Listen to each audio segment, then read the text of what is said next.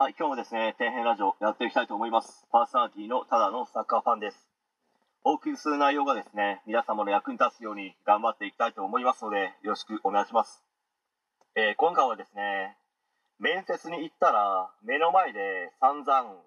自分の住んでいる地域をディスられた話について、まあ、ちょっと語っていきたいと思うんですけど、まあ、だいぶ昔ですけど、二十歳ぐらいですかね。ある派遣会社にですね、派遣の登録をしようと面接に行きまして、まあ、そうしたらですね、ある若い女性が担当だったんですね。まあ、その女性にエントリーシートみたいなものを渡されて書いていたのですが、その間にその女性は電話をしていたんですね。まあ、その内容がひたすら自分の住んでいる地域をディスりまくるというですね、まあ、今考えても全く理解できないんですよね。まあ、それをして優越感に浸りたいんでしょうかね。まあ、自分レベルの人間にマウント取って何か得するんでしょうかね。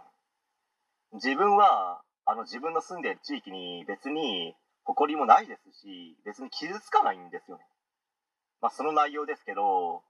まあ、〇〇にスタバってあるんですか？わらとか、〇〇には誰も住みたくないですよね？わらとか、てかお前住んでるだろうと、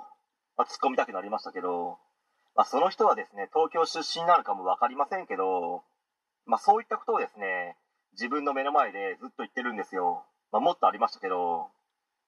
まあ、正直ですね、まあ、変な人もいるんだなという思いでいっぱいでしたね。まあ、この会社は辞めておこうと一回もですねお世話になることはなかったですし、まあ、今はですねもうその会社はないですね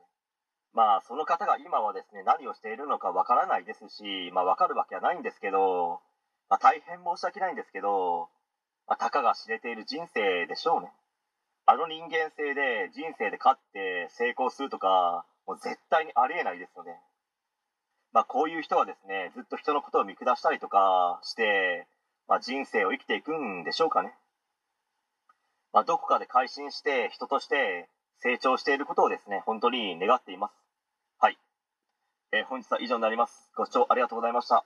できましたらチャンネル登録の方よろしくお願いします。